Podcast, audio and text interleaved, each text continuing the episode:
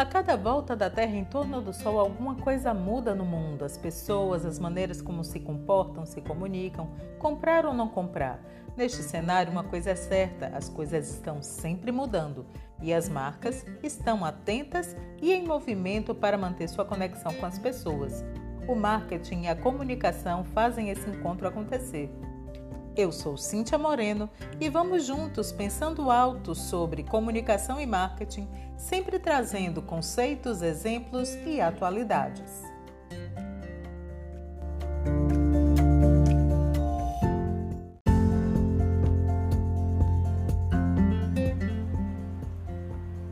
A marca é um grande patrimônio da empresa. É a partir dela que as representações da empresa, do produto, das relações vão ser propostas às pessoas, à sociedade e aos possíveis clientes. Quando pensamos nos serviços de uma agência de publicidade e propaganda, normalmente nos voltamos à campanha publicitária que vai procurar responder às demandas do momento de um cliente anunciante. Mas os serviços de uma agência publicitária vão muito além da encomenda de campanhas.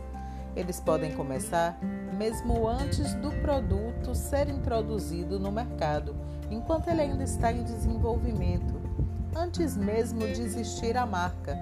A agência já pode estar a serviço da empresa e tudo pode começar a partir de um serviço de naming, onde o produto a ser lançado no mercado será nomeado levando em conta o briefing recebido pelo cliente.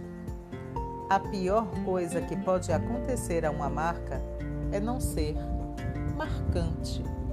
É preciso considerar nesse tipo de atividade algumas características que constituem a marca.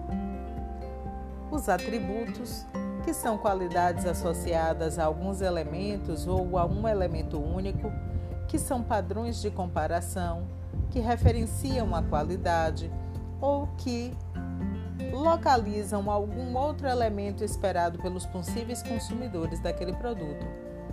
Benefícios: os benefícios são as vantagens que as pessoas recebem do produto e são em decorrência dos atributos deste que podem ser funcionais, quando ligados à utilização do produto, que podem ser emocionais, quando tratam as sensações do usuário em relação ao uso da marca, ou racionais, quando torna compreensível como as pessoas recebem o produto.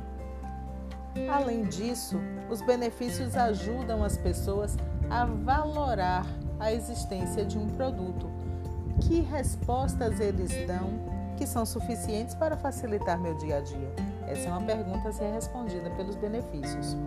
Cultura e valores representa uma marca através da identificação das pessoas que com ela vão estabelecer relacionamento. Podem ser por tradição, por diversidade, por oportunidade ou qualquer outro exercício capaz de identificar as pessoas que terão adesão àquele produto. Personalidade são as características marcantes que ativam um comportamento, um padrão de percepção, uma maneira de agir dos possíveis consumidores. É, portanto, a personalidade que transmite características humanas ou emoções a um produto para que ele se diferencie de todas as outras marcas existentes no mercado. Segundo Jennifer, elas estão divididas em cinco dimensões de personalidade: sinceridade, quando a marca é pé no chão, honesta, autêntica e utiliza uma abordagem direta para que o produto atinja as pessoas.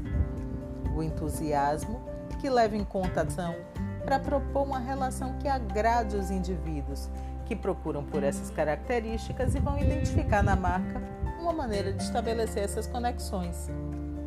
Competência transmitir uma característica de confiabilidade, de sucesso, de responsabilidade, confiança e eficiência, através da qual o possível consumidor consegue identificar o posicionamento da marca como competente no enfrentamento de todas as outras concorrentes no mercado.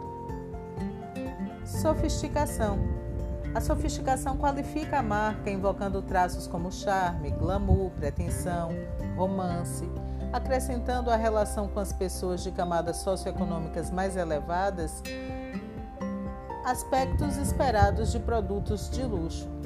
E por fim, a robustez, que é identificada como um produto capaz de ser forte, resistente, com relações de desgaste controláveis, ou seja, tem durabilidade.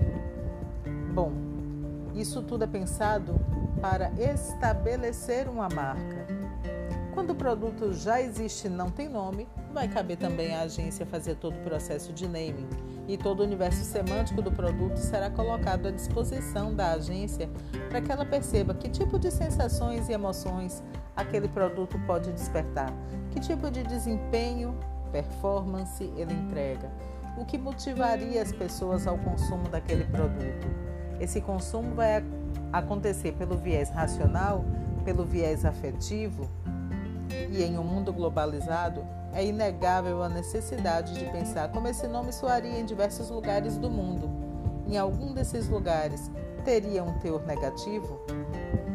Esse serviço pode ser um dos primeiros a abrir uma sequência de serviços da agência de publicidade e propaganda junto a uma empresa, a uma marca.